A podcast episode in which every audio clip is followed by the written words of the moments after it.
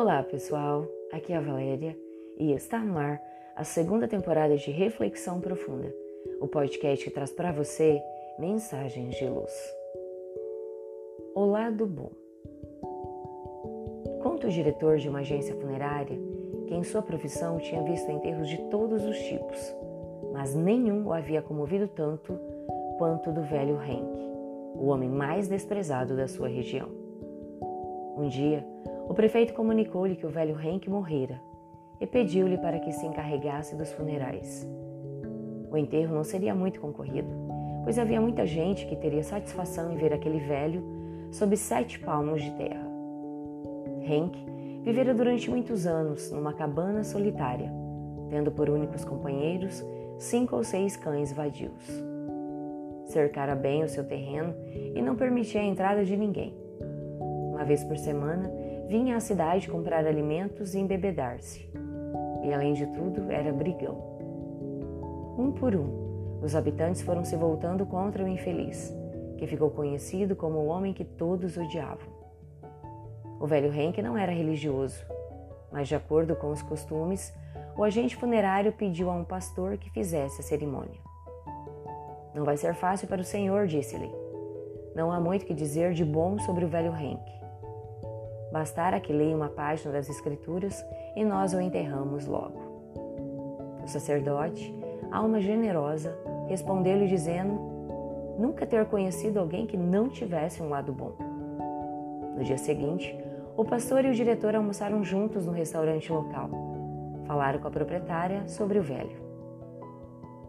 A senhora sabe de alguma coisa boa a respeito dele? perguntou o ministro. A mulher Embora surpreendida pela pergunta, respondeu logo com suavidade.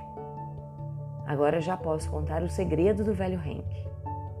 E tirando uma caixa escondida sobre o balcão, continuou.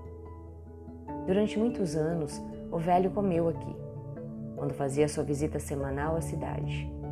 Todas as vezes deixava comigo algum dinheiro para que eu guardasse a fim de comprar presentes no Natal para as crianças pobres.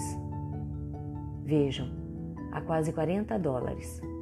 Ele sempre completava 50 no Natal. Naquela tarde, o edifício da prefeitura estava cheio de curiosos. O sacerdote pediu para que os alunos da escola em frente fossem dispensados para assistir ao funeral. Quando as crianças chegaram, o pastor encaminhou-se para o caixão e iniciou o serviço fúnebre.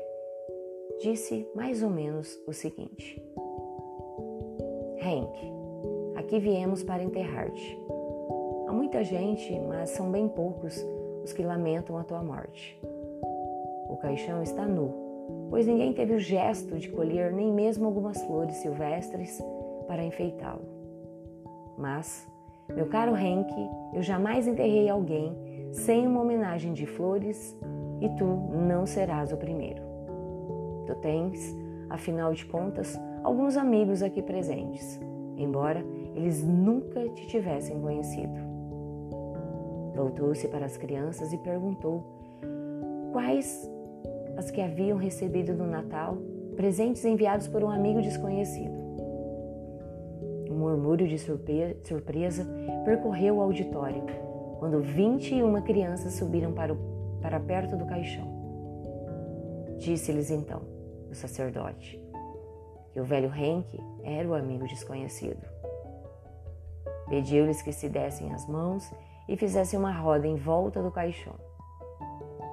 Henk, prosseguiu ele, comovido, tu tens de fato alguns amigos aqui, mas eles não conheceram você a tempo de trazer-te flores. Em todo caso, formaram aqui uma grinalda das mais belas flores que crescem no jardim de Deus. As crianças aos quais tu proporcionastes momentos de felicidade. Ninguém é essencialmente mal. Todos os filhos de Deus trazem em sua intimidade a centelha do amor divino e a farão brilhar um dia. Pensemos nisso. Fonte: Redação do Momento Espírita com base em um artigo publicado na revista Seleções Haters, dezembro de 1948. E assim, chegamos ao final de mais uma reflexão profunda. Agora, nessa segunda temporada, apenas nos dias múltiplos de três. Eu conto com você para ouvir, para compartilhar, para curtir, enfim, para lançar no universo um ponto de luz. Gratidão pela sua companhia, grande abraço, fiquem com Deus e muita luz no caminho de vocês.